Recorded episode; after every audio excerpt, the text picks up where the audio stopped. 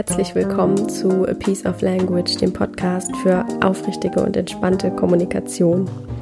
Mein Name ist Alina Sauer und in diesem Podcast zeige ich dir, wie du mit Hilfe deiner Sprache dein Leben erfüllter und schöner machst und gebe dir Impulse, wie du mit Hilfe deiner Kommunikation innere Freiheit und inneren Frieden finden kannst.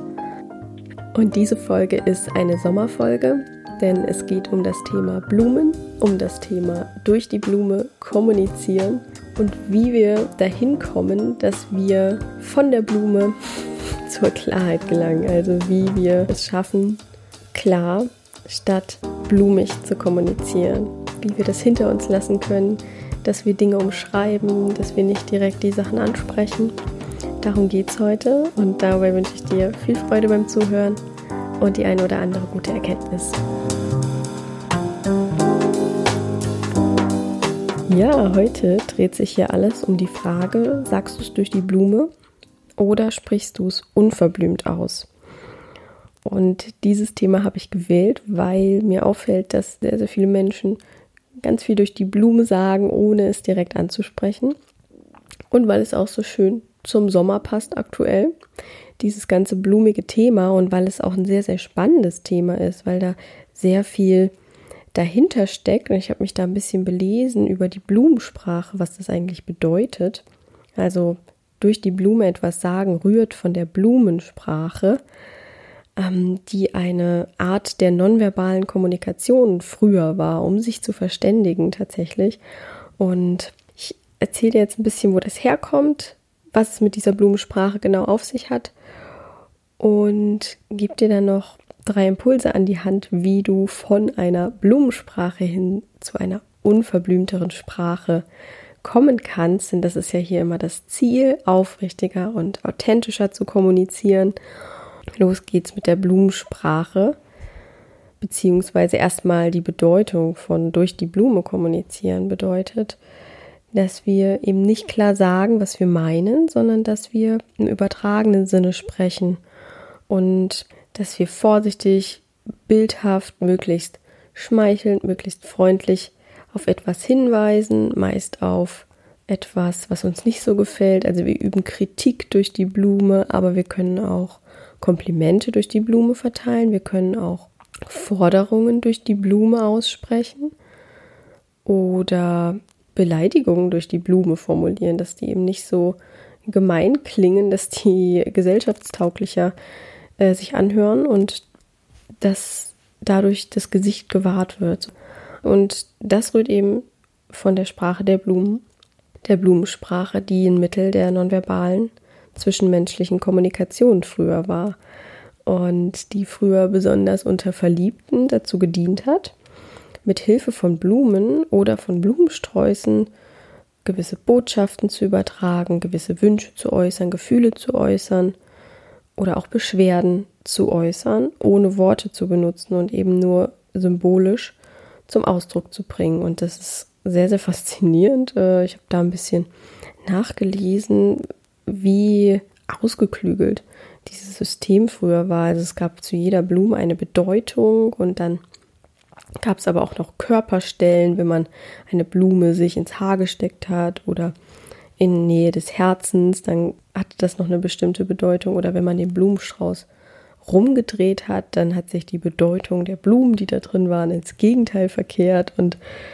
ähm, ja, also man konnte erstaunlich präzise damit kommunizieren und eben sehr diskret gleichzeitig. Ja, wie so eine Art Geheimcode war das eigentlich. So mussten die Verliebten eben nicht klar aussprechen, was sie dachten, und mussten ihrer Zuneigung oder ihrer Abneigung nicht klar Ausdruck verleihen und sagten es durch die Blume.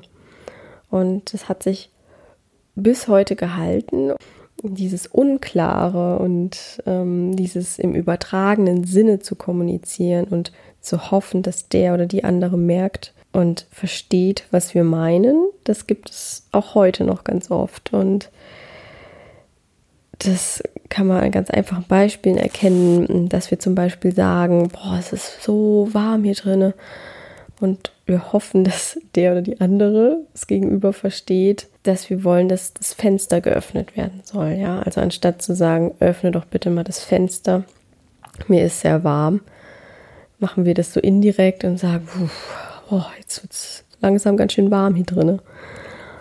So ähnlich wie bei Arbeitszeugnissen.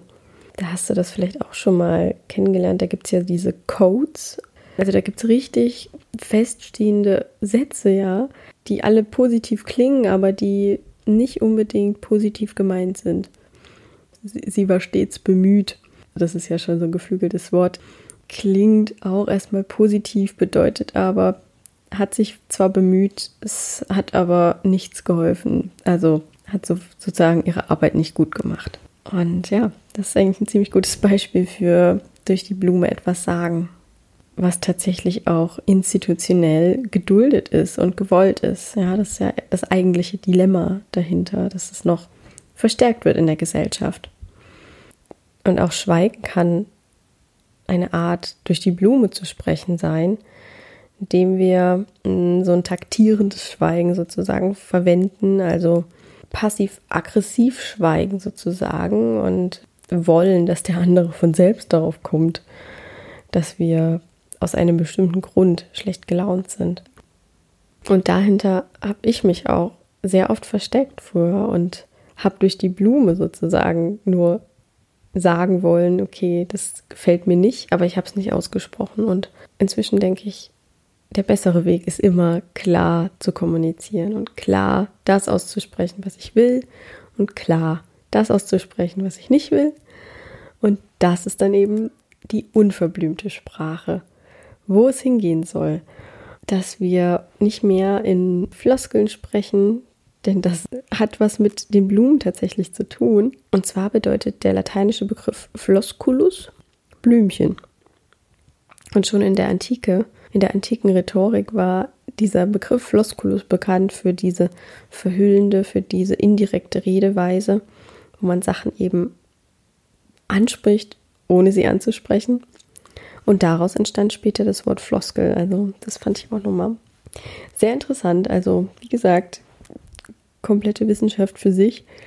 Und wir wollen jetzt natürlich hin zu einer unverblümten Redeweise, ohne diese ganzen Blumensymboliken, ohne dieses ganze Indirekte. Und hin zu Aufrichtigkeit, zu Klarheit und zu Ehrlichkeit. Was nicht bedeutet, dass wir das unfreundlich machen müssen. Also oft ist es ja so, dass unverblümt mit unfreundlich und mit harsch identifiziert wird oder miteinander in Verbindung gebracht wird dass wir total empathielos jemand anderem unsere Meinung sagen. Und so muss es ja nicht sein. Es geht nur darum letztendlich, dass wir aufrichtig sagen, wenn ein bestimmtes Bedürfnis von uns nicht erfüllt ist. Und da sind wir wieder bei der gewaltfreien Kommunikation.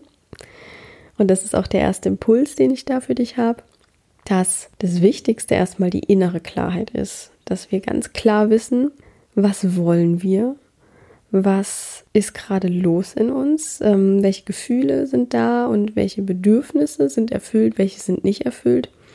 Und wenn wir das ganz genau wissen, dann ist es auch viel leichter, die Dinge klar und direkt anzusprechen. Und dafür ist übrigens auch mein E-Book äh, ganz passend. Also ich habe ja diesen E-Book-Basiskurs, der ist kostenlos und der heißt Achtsam und klar kommunizieren, ein Basiskurs. Den findest du auf meiner Webseite sauerstoffe.com slash gfk.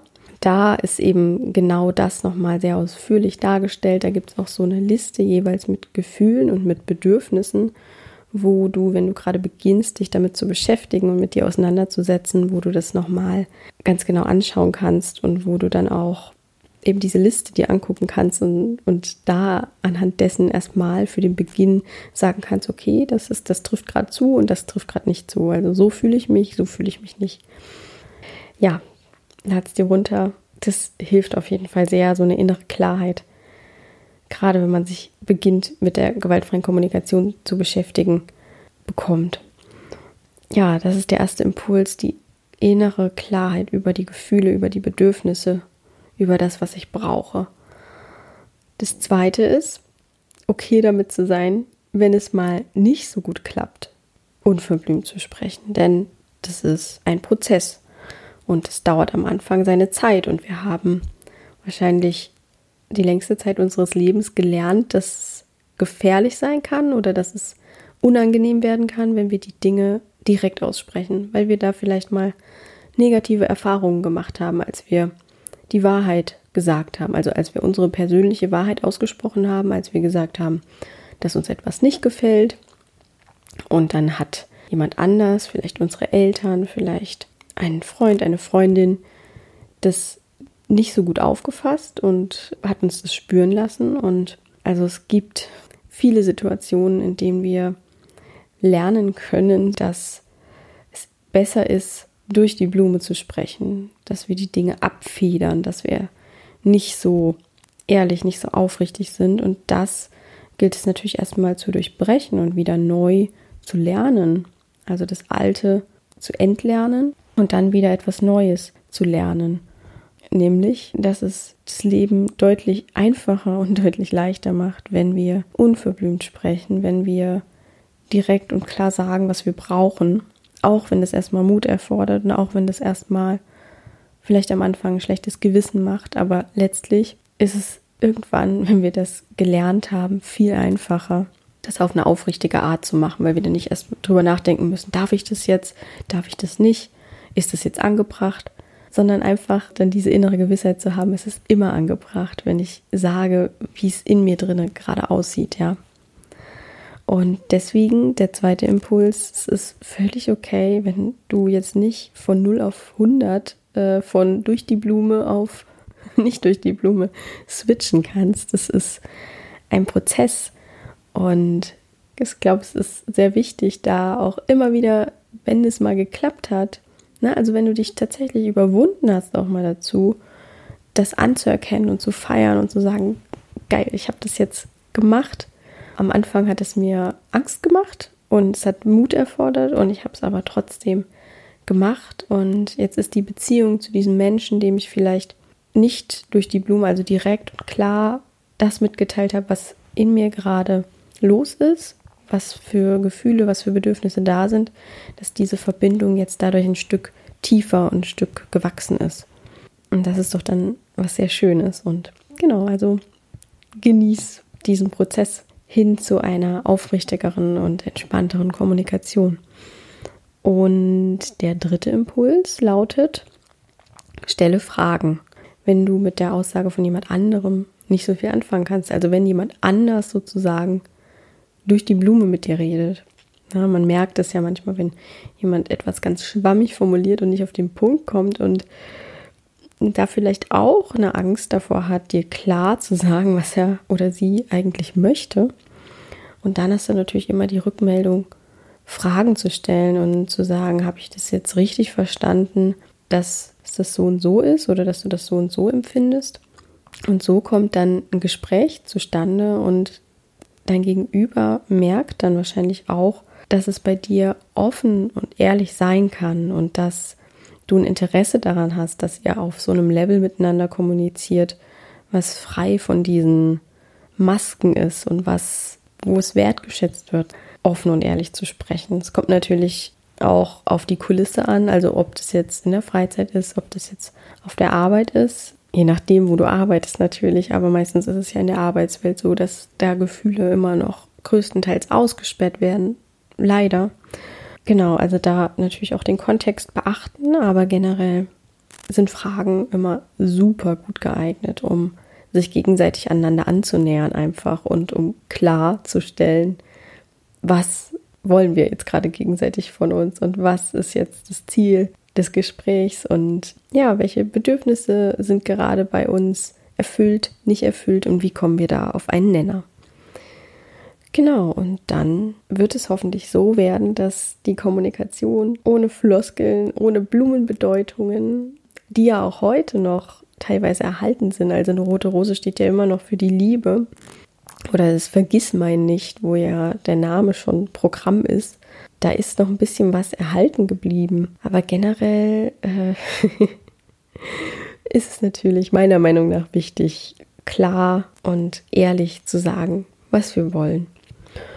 Genau, ich fasse es nochmal ganz kurz zusammen. wie kommst du von einer Sprache durch die Blume zu einer unverblümten Sprache? Erstens, indem du deine Gefühle und deine Bedürfnisse klar hast und weißt, was du willst. Zweitens, indem du damit okay bist, wenn du es auch mal nicht schaffst, klar und ehrlich, also nicht durch die Blume zu sprechen, weil es ein Prozess ist. Und drittens, indem du Fragen stellst und nachfragst, wenn du merkst, dass jemand schwammig mit dir spricht, indirekt mit dir spricht, eben durch die Blume mit dir versucht zu kommunizieren und da einfach die Verwirrung so mit rausnimmst.